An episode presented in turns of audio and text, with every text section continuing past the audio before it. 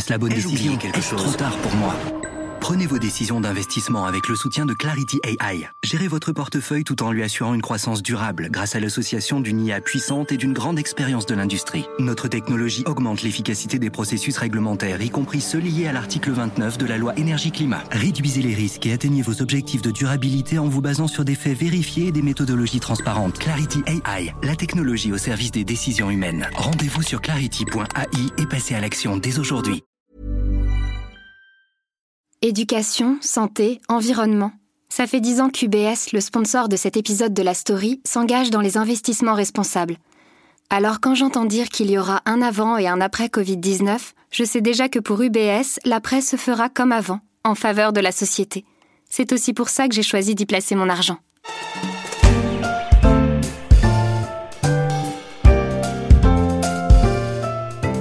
Le mercato d'été a démarré en France le 11 juin et pour l'instant c'est plutôt calme.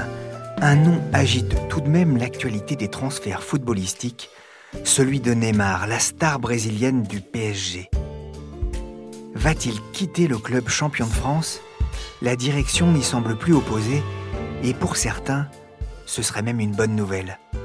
Je suis Pierrick Fay, vous écoutez La Story, le podcast d'actualité des échos, et on va vous révéler pourquoi Paris doit vendre Neymar ou pas.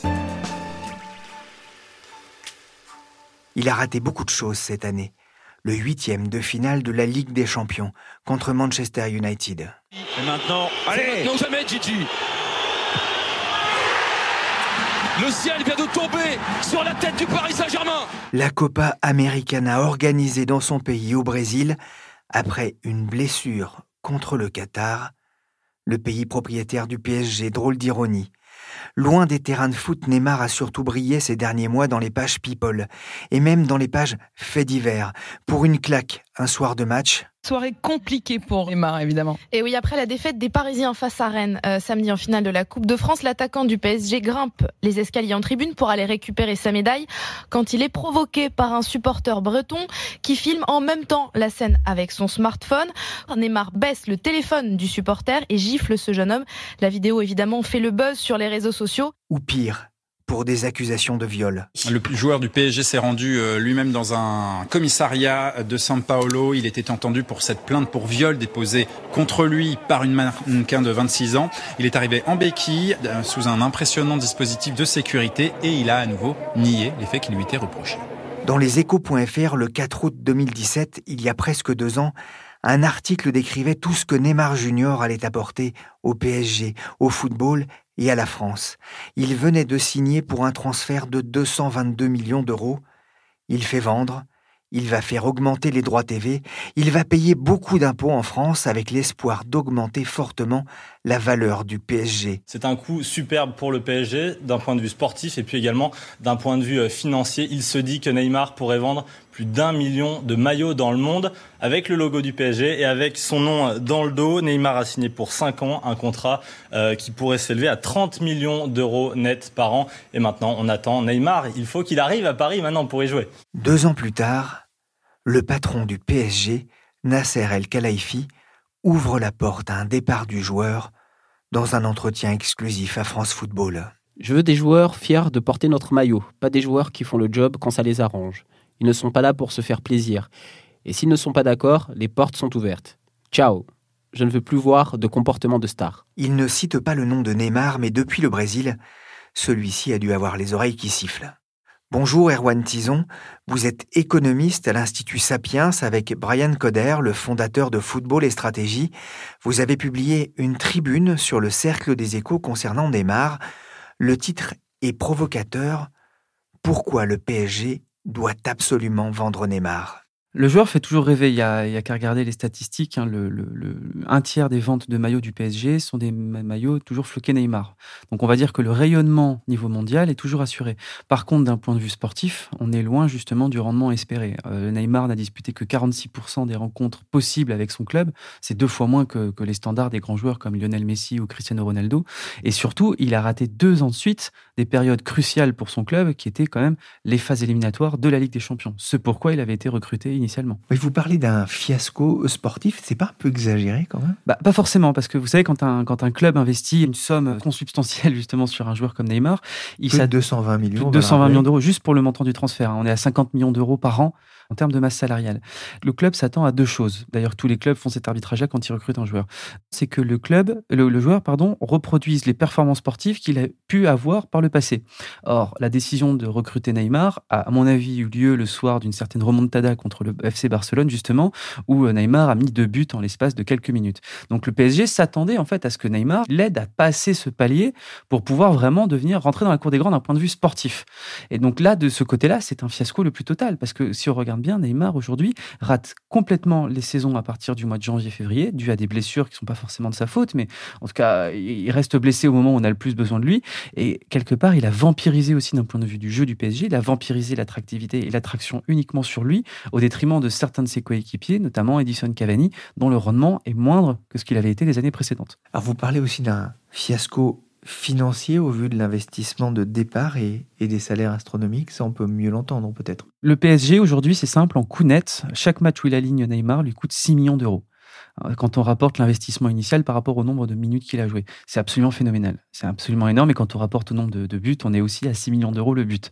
Donc ça fait c'est très cher, surtout que le PSG a recruté Neymar justement pour être présent dans les matchs à, gros enjeux, hein, donc comme contre Manchester United ou contre le Real de Madrid l'année dernière, et pas pour briller face à Dijon ou Reims faut avoir du respect pour ces clubs-là. C'est pas pour ça que le PSG a acheté Neymar. Est-ce que c'est aussi une question d'effectif dans, un club où, les clans ont du poids, notamment le clan des Brésiliens? Alors, on en parle beaucoup, hein, surtout, vous avez effectivement plusieurs clans, paraîtrait-il, à l'intérieur du Paris Saint-Germain.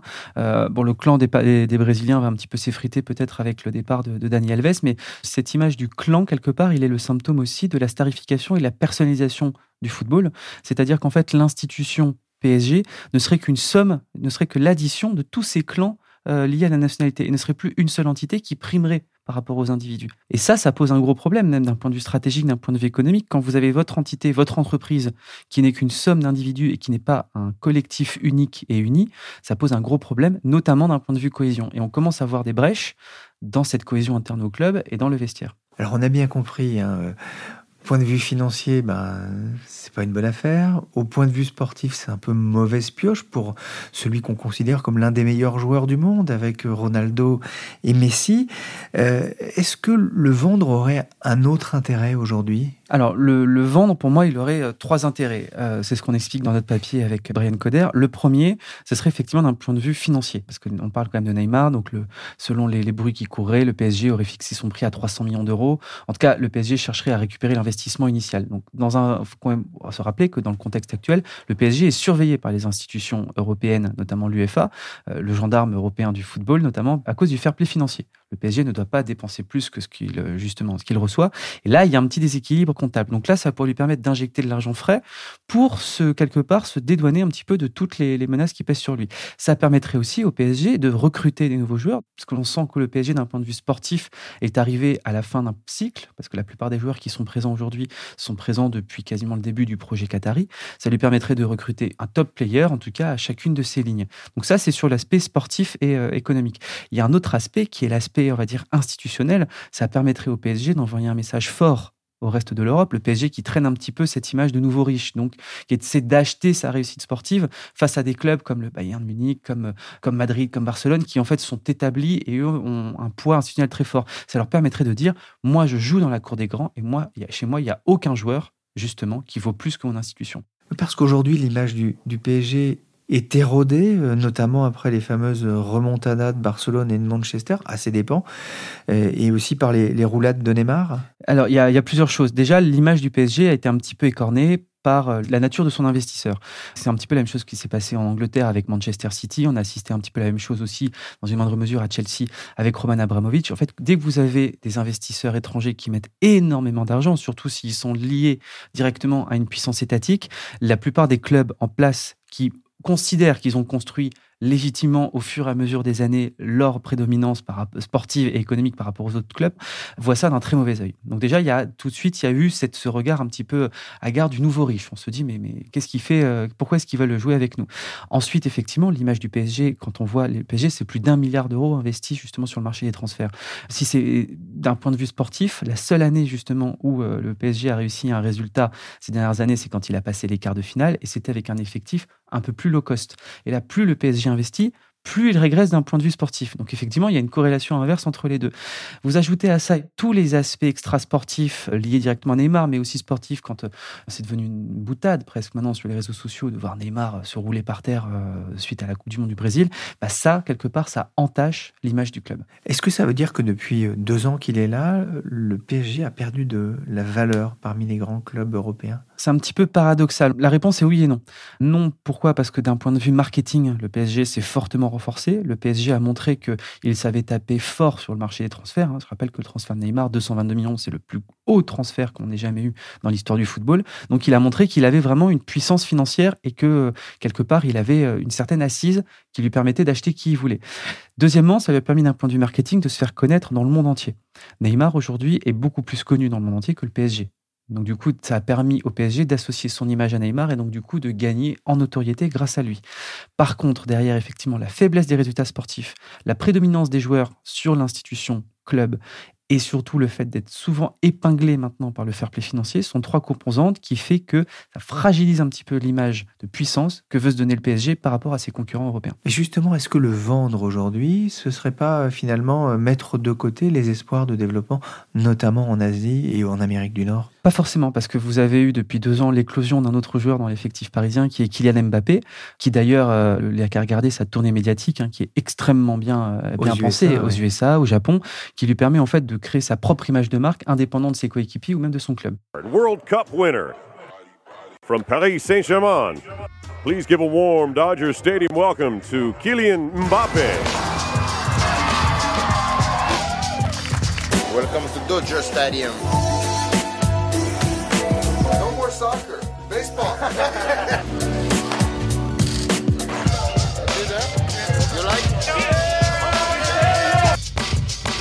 Donc quelque part, vous êtes en train de créer un actif qui va être, on va dire, valorisable et très valorisé dans les prochaines années, qui va être très lucratif. Et quelque part, vous n'avez pas forcément besoin de miser à la fois sur Neymar et sur Mbappé. L'autre problème, c'est que si en plus vous gardez les deux joueurs qui ont un potentiel équivalent, qui vont peut-être se tirer la bourre aussi pour récupérer le ballon d'or ou pour avoir les titres de meilleurs joueurs, bah quelque part, ça va créer une énorme distorsion au sein du vestiaire. Et là, vous allez claniser complètement votre vestiaire. Le PSG peut se permettre de vendre Neymar parce que derrière, il a Mbappé qui a même peut-être un potentiel médiatique, financier et économique bien plus important à long terme. Alors est-ce que c'est pas trop tard? Est-ce que entre ces blessures, ces problèmes extra-sportifs, est-ce qu'il n'a pas perdu une grande partie de sa valeur? On parle de 300 millions, mais qui voudrait mettre 300 millions? Il faut savoir que quand on achète Neymar, ou un joueur en tout cas de son calibre, on n'achète pas uniquement des performances sportives. On achète aussi quelque part la capacité à vendre des maillots et euh, on achète une capacité à vendre les droits télé justement dans des pays étrangers. Donc n'importe quel club qui pourrait l'acheter quelque part Neymar se referait une virginité, donc commencerait à zéro son image dans son nouveau club. Ce serait tout gagnant-gagnant justement pour ce club-là. Donc ce club-là ferait un investissement qui serait pour la plupart assez vite amorti grâce aux produits dérivés et aux produits marketing. Mais aujourd'hui, dans les clubs qui peuvent effectivement se permettre de payer Neymar, vous les comptez sur les doigts d'une demi-main. Vous avez les deux géants espagnols, euh, vous avez un ou deux clubs anglais, et c'est tout c'est les seuls clubs qui ont la surface financière et surtout la culture pour pouvoir justement acheter ce genre de joueurs. Vous avez beaucoup de clubs, le Bayern Munich par exemple, qui se refusent dans sa propre culture à mettre beaucoup beaucoup d'argent sur un seul joueur parce que lui, il veut vraiment montrer que le plus important, c'est pas le joueur, mais le club. Si vous deviez mettre une pièce, hein, fait du pari sportif, euh, un départ de Neymar, euh, c'est possible? Je pense que ça va se faire. Je pense que ça va se faire. La question, c'est de savoir si ça va se faire cette année ou l'année prochaine, euh, ne serait-ce que pour la, cohabitation entre Mbappé et Neymar, qui, à mon avis, ne sera plus possible euh, dans les prochaines années. Après, je pense que le PSG, cette année, a l'occasion unique, surtout avec son changement managérial, son changement de structure, avec le, retour de Leonardo, qui se veut justement montrer euh, une autorité assez importante. Je pense que le PSG a tout intérêt à le faire cette année et voir le faire très rapidement dans les prochains jours pour avoir l'esprit libre pour la suite de son mercato. Il y avait une date un peu butoir le, 1er juillet, c'était quoi? Le 1er juillet, c'était la fin des comptes, l'arrêt des comptes justement pour, euh, pour l'année précédente. Donc le PSG devait trouver une certaine somme d'argent en fait avant le 1er juillet pour pouvoir équilibrer ses comptes.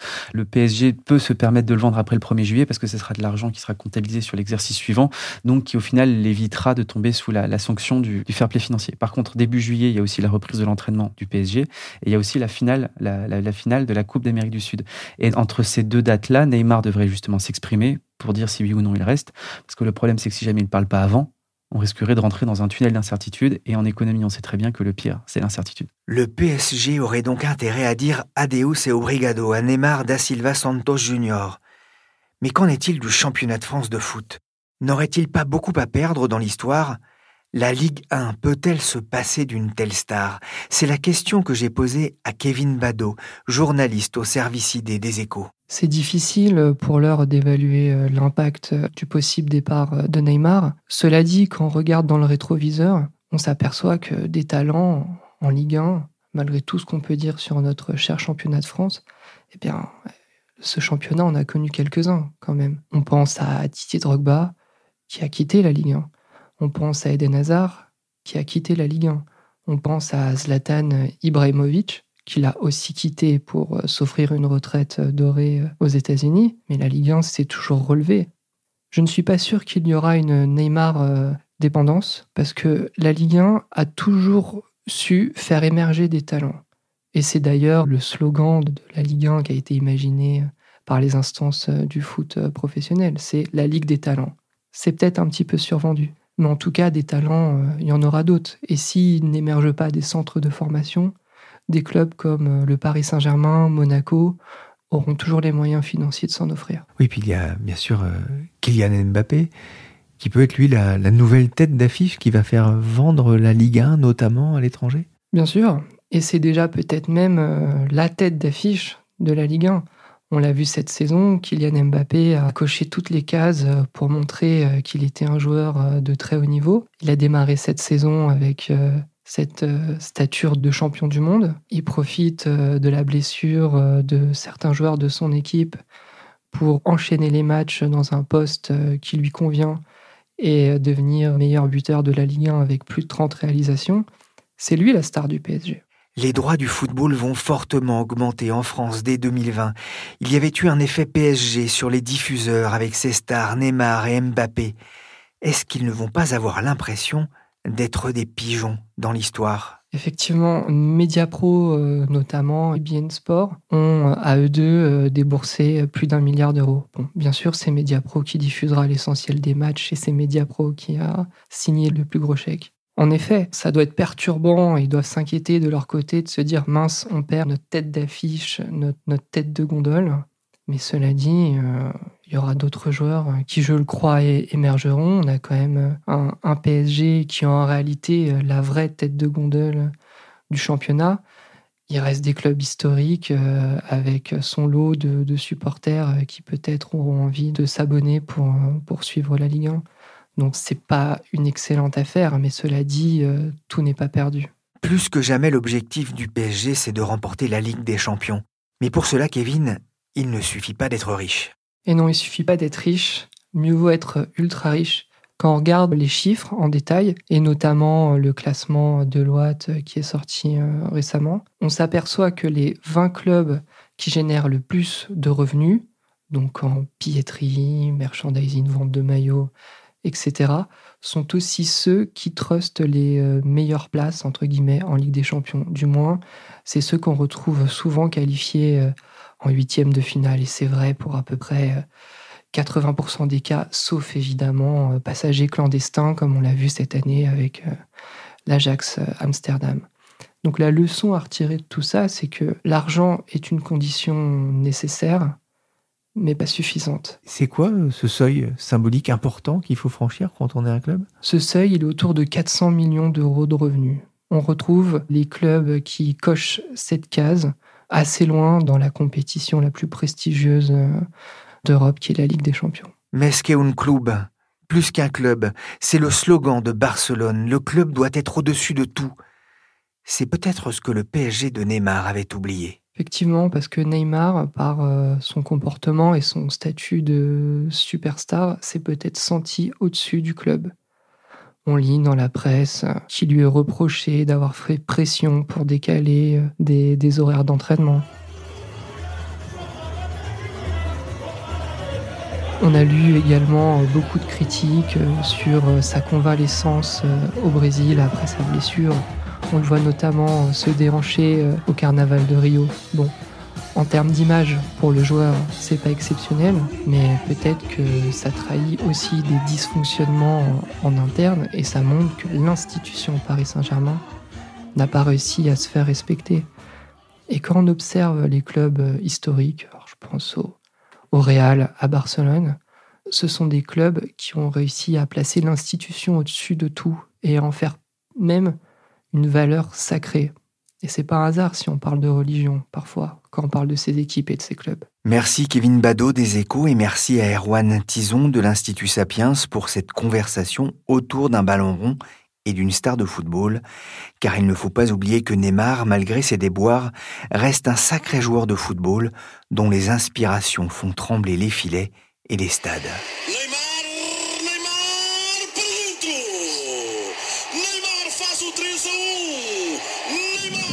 pé direito na bola, jogou no alto!